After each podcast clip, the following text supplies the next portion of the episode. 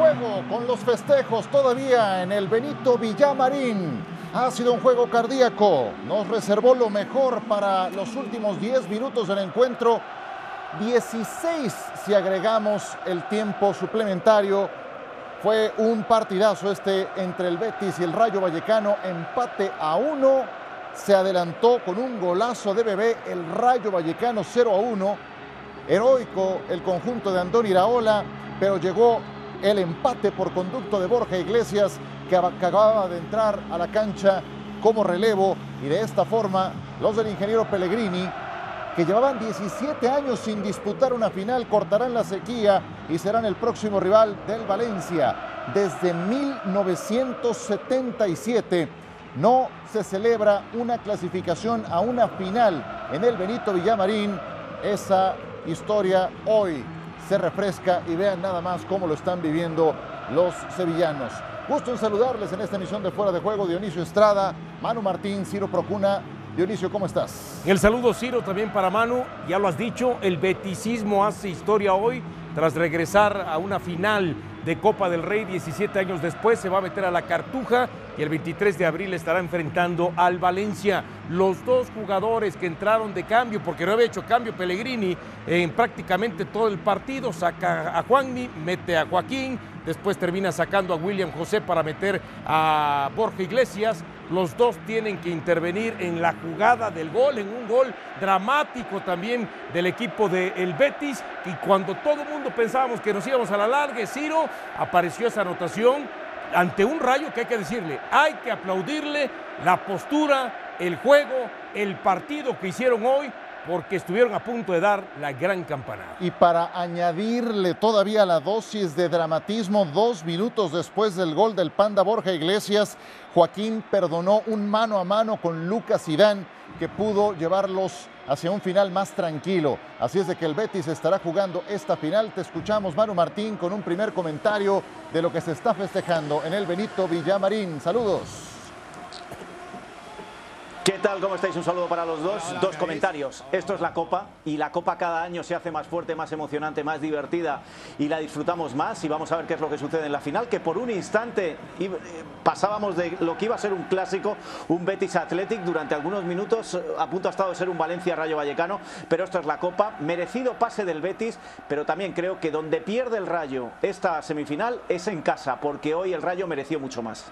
Correcto, y de lo que mencionaba hace un momento eh, Manu, esta es la copa, lo dice, y creo que el festejo en Mestalla el día de ayer y esto que estamos viendo ahora en el Benito Villamarín ilustran perfectamente una competencia que fue apasionante, Dionisio, desde los juegos a eliminación directa y ahora que llevas juegos de visita recíproca, tienes semejantes rúbricas. Ha sido apasionante de verdad lo que hemos visto entre ayer y hoy. Sí, porque las dos eliminatorias se terminan resolviendo ya en los minutos este, finales, aunque ayer Guedes, por supuesto, clava sobre el final del primer tiempo ese golazo y le permite al Valencia después con algunos apuros ir manejando lo que fue la segunda mitad. Y hoy, ¿no? Bien lo decías, en los primeros 45 minutos, quizá en el arranque del partido, 10, 15 minutos, chance 20, 20 el Betis fue mejor que este equipo del Rayo Vallecano, pero que después termina emparejando, termina haciendo sufrir a un equipo del Betis en la primera mitad. Y yo creo que lo mejor para el Betis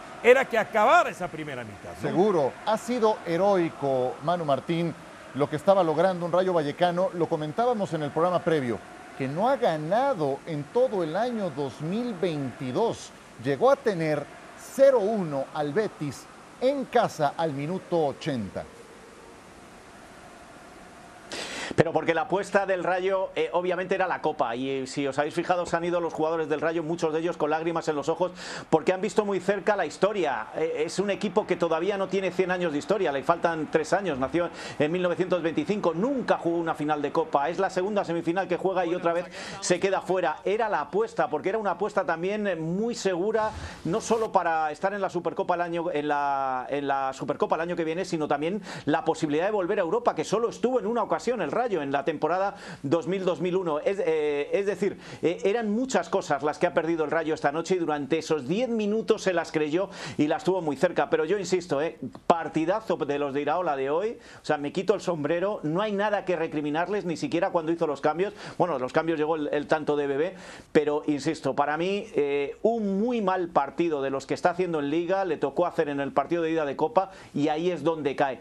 Y Dicho esto, también hay que decir una cosa, es emocionante, el Betis está haciendo, el Betis es el único equipo de la liga que sigue vivo en tres competiciones. El miércoles que viene tiene partido contra el Eintracht de Frankfurt en la Europa League, este domingo frente al Atlético de Madrid y hoy se ha metido en la final.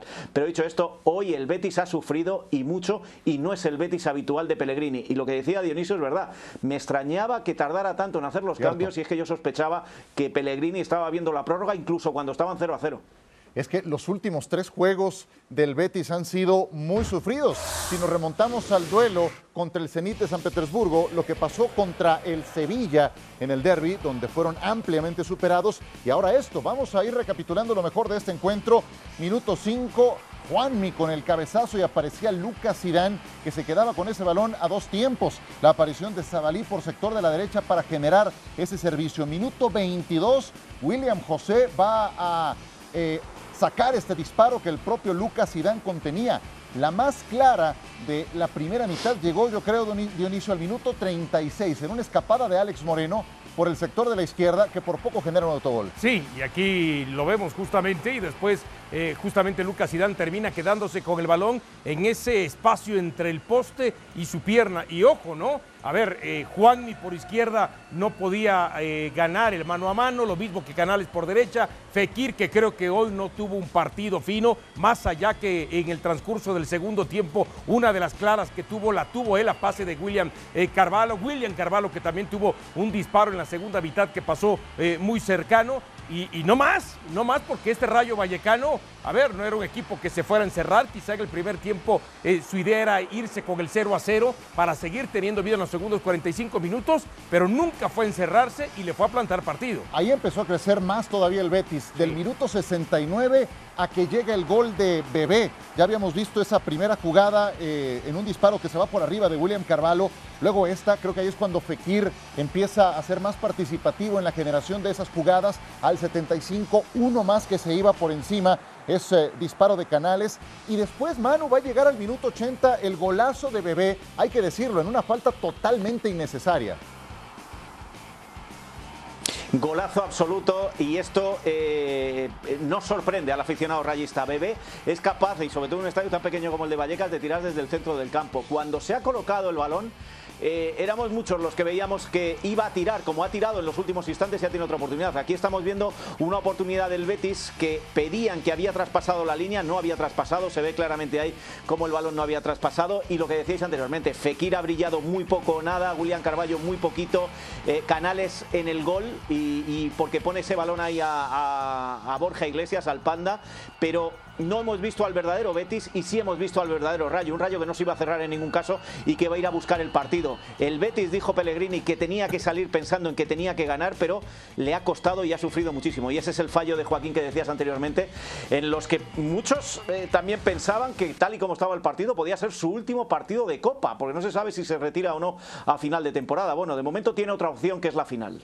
40 años de edad y Joaquín le ha entregado soluciones al ingeniero Pellegrini para eso que mencionaba hace un momento Manu, para mantenerse vivo en Europa, concretamente en la Europa League y ahora con esto finalistas en la Copa del Rey. Joaquín entró al minuto 83 en sustitución de Juanmi y Borja Iglesias lo hizo al minuto 86. Llevaba apenas 5 o 6 minutos en la cancha Borja Iglesias, un cambio que tendría que haberse hecho mucho antes. Sí, sí, sí.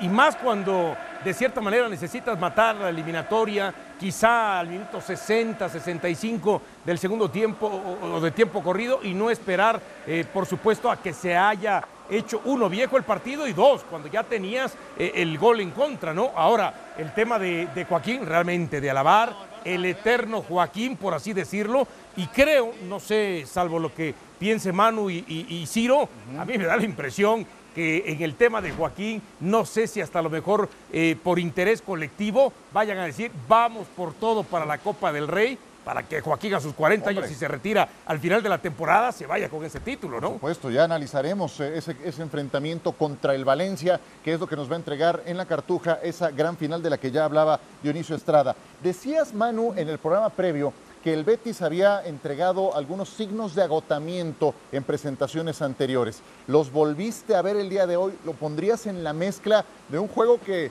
eh, fue dramático, como ya lo hemos comentado, también esos signos de agotamiento?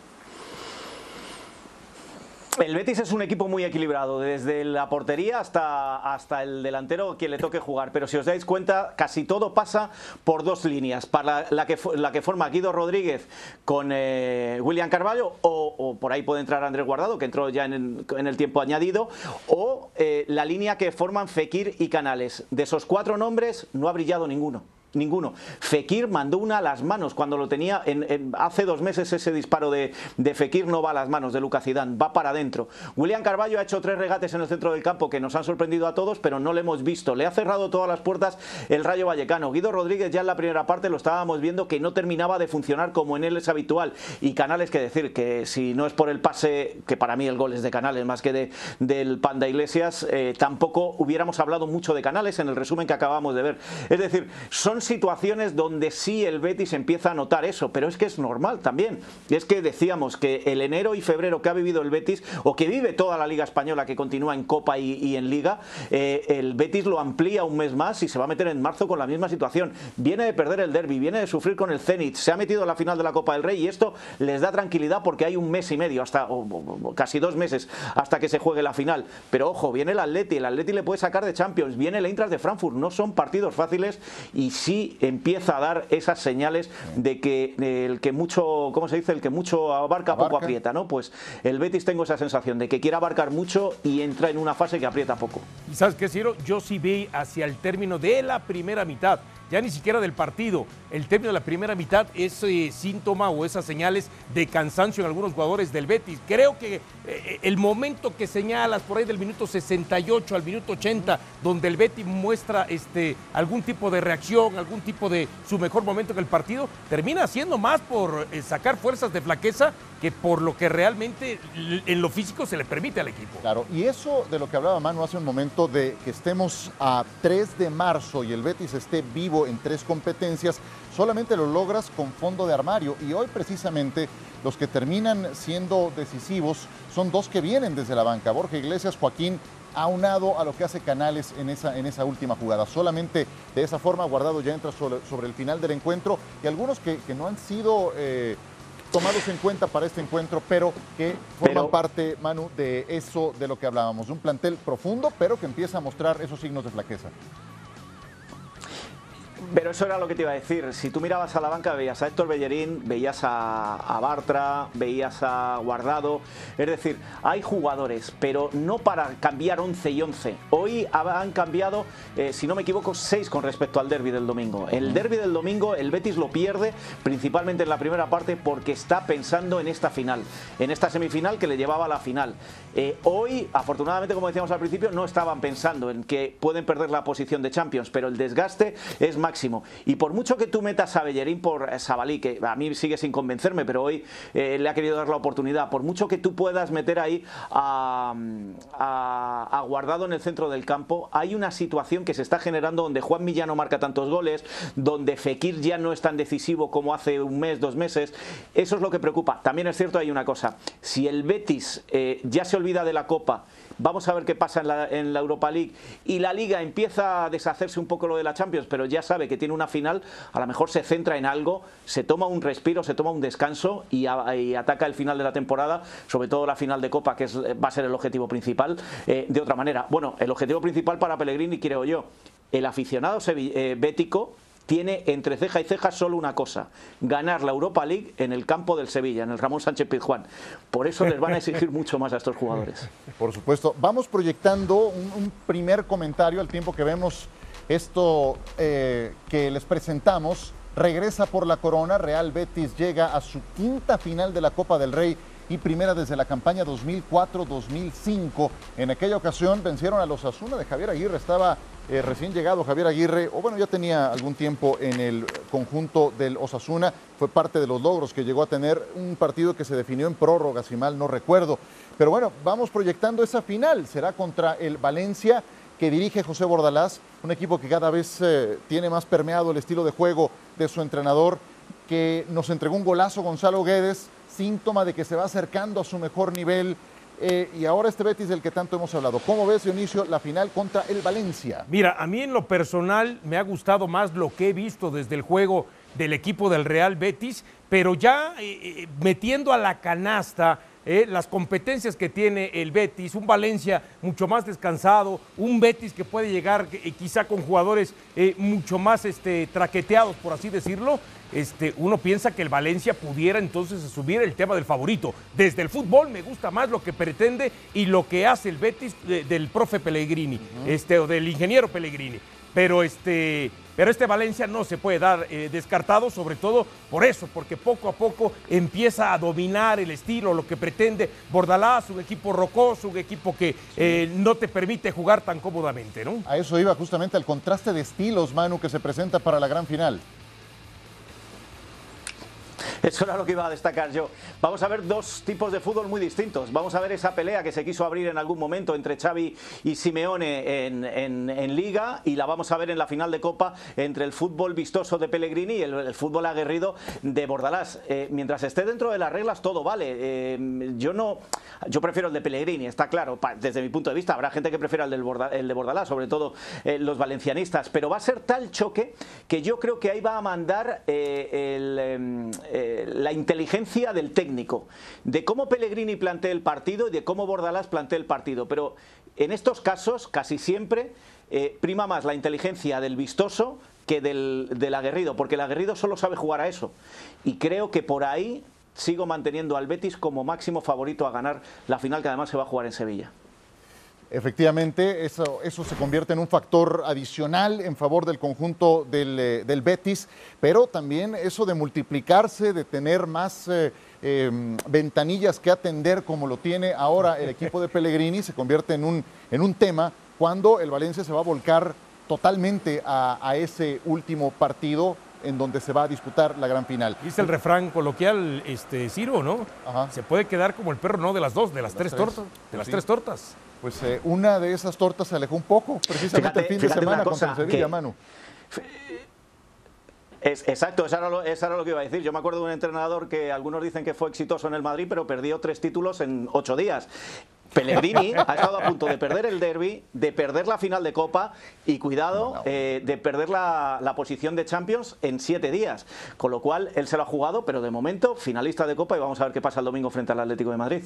Correcto, eh, es eh, lo que viene por delante para estos dos conjuntos, un Betis que ahora festeja eh, la obtención de este boleto a la gran final de la Copa del Rey y estará midiéndose al Valencia. Hablamos ya del contraste de los estilos de los entrenadores, también es más experimentado el ingeniero Pellegrini, aunque Bordalás se ha hecho en ese tipo de equipos. Antes de estar en el Valencia, estuvo con el Getafe y también ahí con eh, sin, tener tal vez el plantel más profundo, entregó algunas muestras de lo que era capaz. Bueno, y además Pellegrini dirigiendo a un equipo como el Real Madrid, como el Villarreal, también al submarino amarillo, que se quedó cerca de llegar a una final eh, justamente con Juan Román Riquelme. Eh, su paso también este, por la liga inglesa. Al Málaga.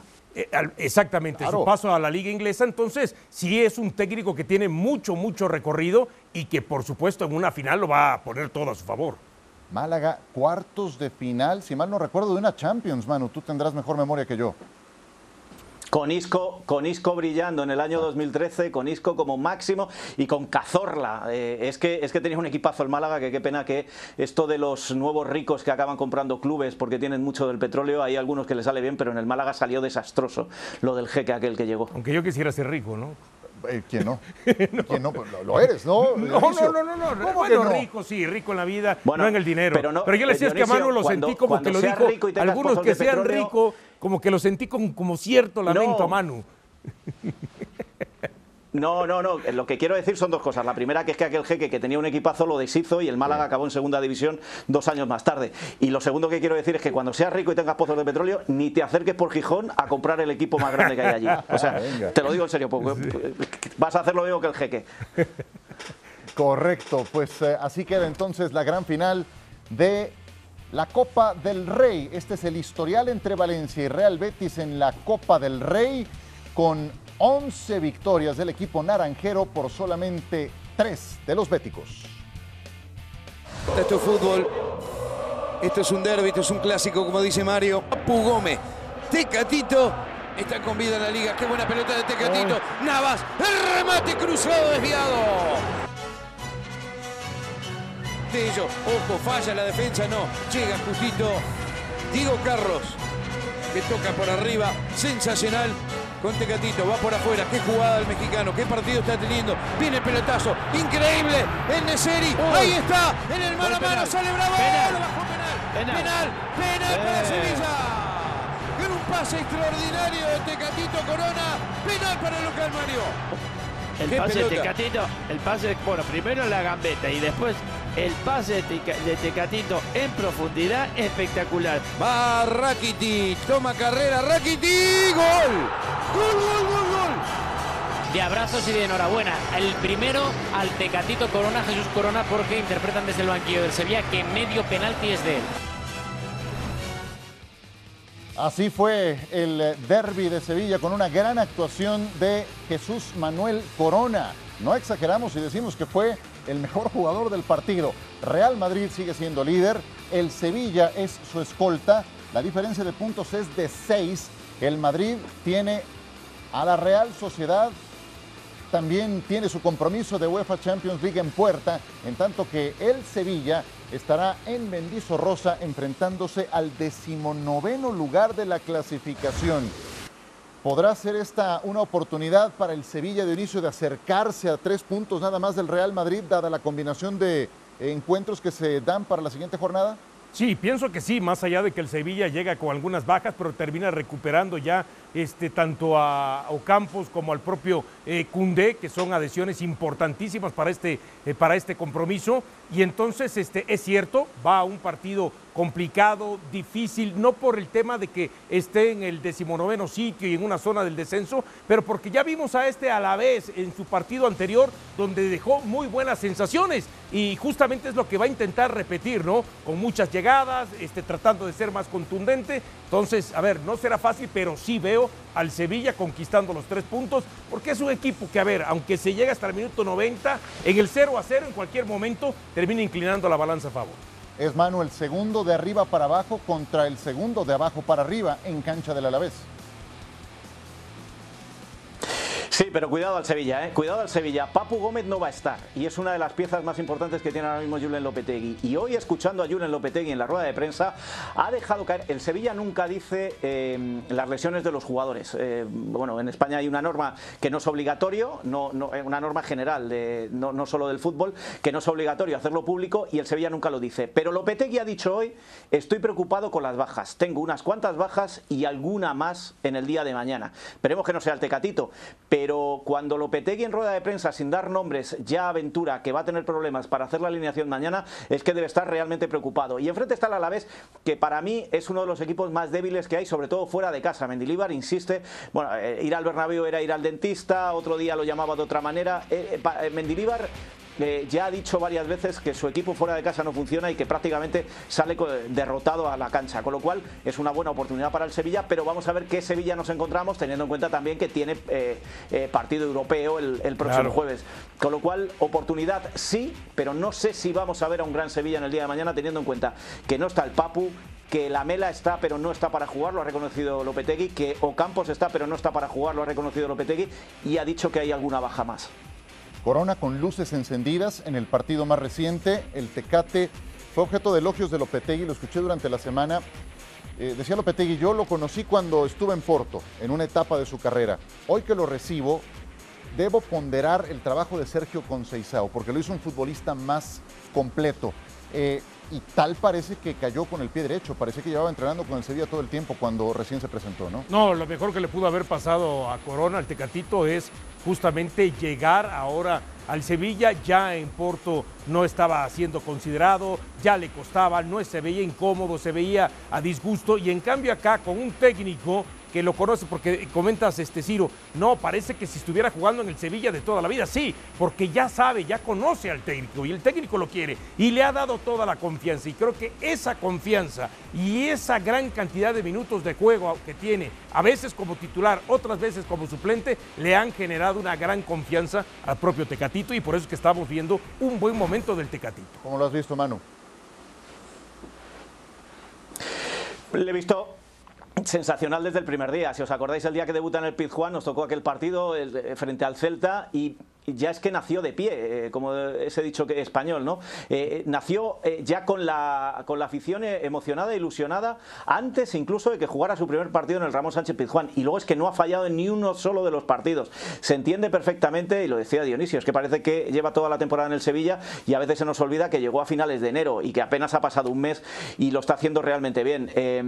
y luego eh, tuve la suerte de coincidir esa noche con él en el hotel eh, y, me daba la sensación de que conocía Sevilla perfectamente, que se desenvolvía eh, y acababa de llegar, hacía tres días que había llegado, con lo cual son muchos los factores que tiene a favor y, la acogida que ha tenido y cómo él se ha integrado, creo que va a ser un jugador decisivo para el Sevilla.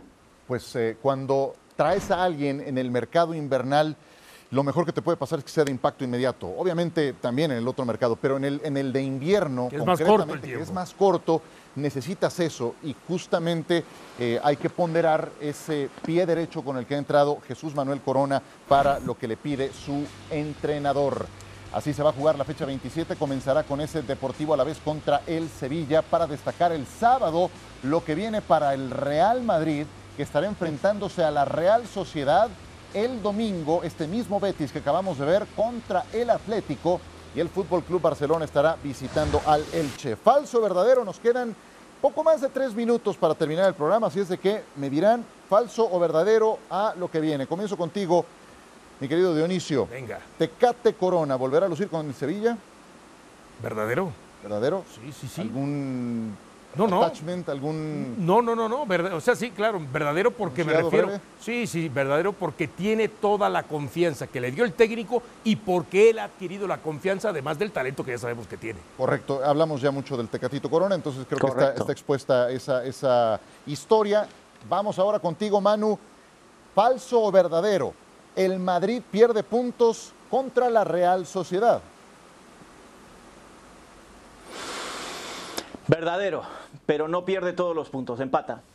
Empata. No olvidemos que Tony Cross ahora resulta que se lesionó. Y ya no va a contar ni con Cross y tampoco con este eh, con Casemiro para la Champions, ¿no? Para la Champions, sí. Manu, ¿ibas a agregar algo? Claro, y ni con Mendy y Alaba, y Alaba tampoco va a estar porque va a estar para la Champions. Es decir, eh, tiene. Y luego el, agotamiento que tiene este equipo, que por ahí le ha venido la lesión a Cross, por ahí le ha venido la lesión a Alaba. Y vamos a ver, yo creo que va a ser un partido con la cabeza puesta en el, en el próximo miércoles y eso le va a dificultar al Madrid. Correcto. Eh, ¿Pierde o no puntos? Pierde puntos. y capaz hasta los tres. Ajá. Venga. Barcelona vuelve a ganar. ¿Falso o verdadero? Verdadero. Verdadero. Sí, creo que está encendido Barcelona, creo que algunos jugadores eh, como que están entendiendo que es la parte importante, sobre todo el tema de Dembélé y Adama Traoré, bueno, está teniendo una participación sensacional. Y que juega en Elche. Vuelve a golear. ¿Falso o verdadero, Manu? Eh, falso, ya no golea. Eh, el, Elche eh, va a ganar al Elche, pero el Elche es un equipo muy aguerrido atrás, así que y que tiene un técnico que sabe muy bien jugar este tipo de partidos. No le da al Elche para ganar, ganará al Barcelona, pero no veo goleada. Le hizo cuatro al Atleti, le hizo cuatro al Napoli y en su último partido cuatro al Athletic Club. Esa es la historia reciente del Fútbol Club Barcelona. Abierto, falso o verdadero. Que juegan abierto. Eh, exacto. Falso o verdadero que Orbelín volverá a tener minutos con el Celta. Falso. Falso. Sí. No tendrá minutos. No tendrá minutos, se quedará otra vez en la banca. Bueno, bueno, ojalá te equivoques. Ojalá, te equivoques. Manu, cerramos contigo. Falso verdadero. Herrera, Héctor Herrera, vuelve a ser titular con el Atlético de Madrid. Verdadero, porque Coque sigue sin recuperarse y porque lo está haciendo muy bien. Principalmente porque lo está haciendo realmente bien y se ha lesionado con Dogbia y hace falta alguien como él todavía en el centro del campo del Atlético. ¿Qué dices, Dionisio?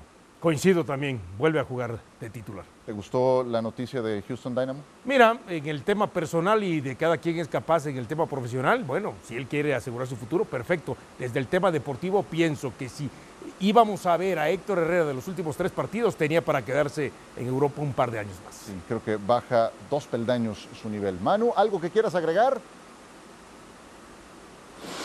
Nada, que nos espera un fin de semana otra vez apasionante, que es que la liga es la liga. Aunque algunos se empeñen en decir que hay otras ligas mejores, fijaros cómo estamos entre Copa y Liga. No, está buenísimo. Y lo de hoy ha sido apasionante. Manu Martín, un abrazo a la distancia.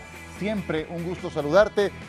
Mi Gracias, querido. Dionisio, un placer también. Igualmente. Un abrazo. Aquí en Fuera de Juego.